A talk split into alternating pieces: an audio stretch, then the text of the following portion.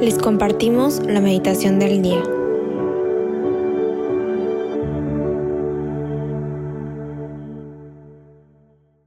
En el nombre del Padre, del Hijo y del Espíritu Santo. Amén. Ven Espíritu Santo, llena los corazones de tus fieles y enciende en ellos el fuego de tu amor. Envía, Señor, tu Espíritu Creador y renueva la faz de la tierra. Oh Dios que has iluminado los corazones de tus hijos con la luz del Espíritu Santo, Haznos dóciles a sus inspiraciones para gustar siempre el bien y gozar de su consuelo. Por Cristo nuestro Señor. Amén. Acabamos de celebrar Pentecostés, así que digámosle con fuerza, ven Espíritu Santo. Ilumina nuestras mentes, llena nuestro corazón, fortalece nuestra voluntad, abre nuestros sentidos para aprender a escuchar tu palabra. Abre nuestros oídos interiores para que sepamos escuchar el mensaje que tienes para nosotros el día de hoy. Hoy martes 7 de junio meditaremos en el Evangelio según San Mateo en el capítulo 5 del versículo 13 al 16.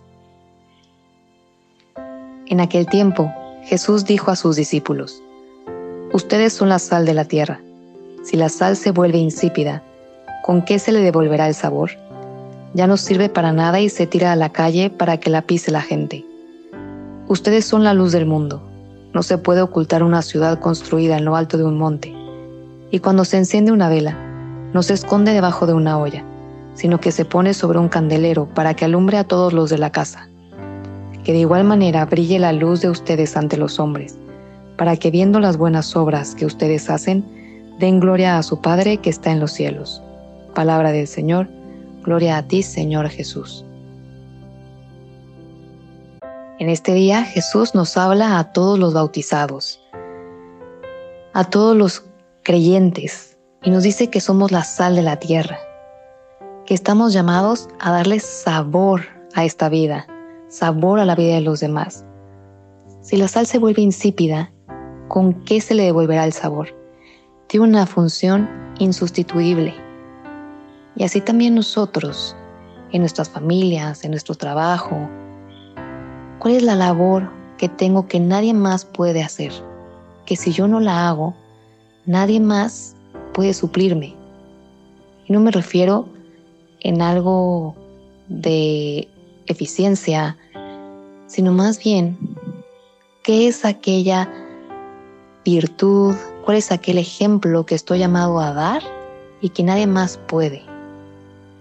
Porque ciertamente Dios ha puesto una luz en nosotros. Ustedes son la luz del mundo, porque nos ha dado el Espíritu Santo, ha encendido en nosotros un fuego, que es el fuego de su amor. Y por eso somos capaces de amar como Él, y por eso somos capaces de vivir como Él, y por eso somos capaces de vivir la caridad, no porque seamos buenos o tengamos muchos talentos, porque Él vive en nosotros, con nosotros, y nos da su fuerza, una vela no se enciende para ocultarla. Así el Espíritu Santo no ha encendido en nosotros su amor, su compañía, para que nosotros nos quedemos en nuestra zona de confort sin hacer nada. ¿A qué me llama en este día?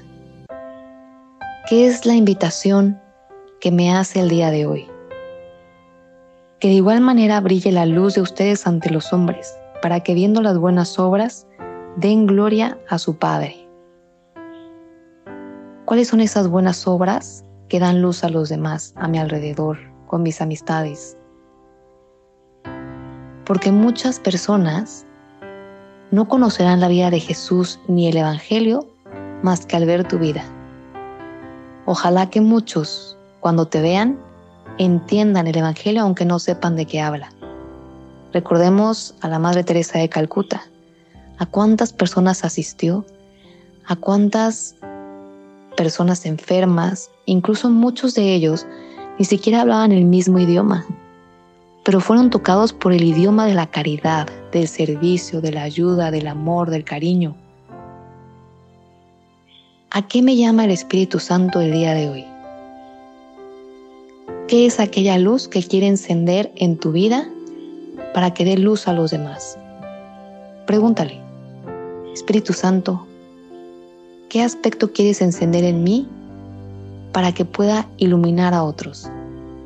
Quizá es el de tu generosidad, tu servicialidad, tu cariño, tu paciencia, que aunque no parece mucho a los ojos de los demás, está dando luz. Y quizá te puedes sentir solo o sola cuando vives de cara a Dios porque el mundo no te aplaude. Significa entonces que estás en medio de una oscuridad y aquel acto pequeño de amor, de cariño, de comprensión, comienza a dar luz. Y entre más oscuro sea un lugar, más se nota esa pequeña luz. Así que te invito a que hoy le preguntes al Espíritu Santo qué desea encender Él en tu vida y cómo desea Él que eso ilumine a otros.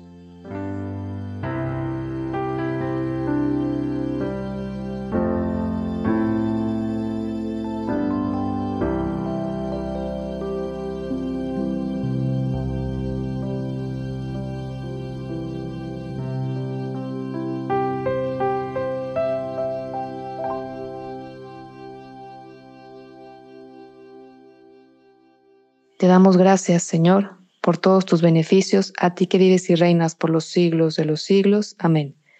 Cristo Rey nuestro, venga tu reino. María, Reina de los Apóstoles, enséñanos a orar. En el nombre del Padre, del Hijo y del Espíritu Santo. Amén. Te invitamos a quedarte en oración con Jesús unos minutos más. Nos escuchamos mañana.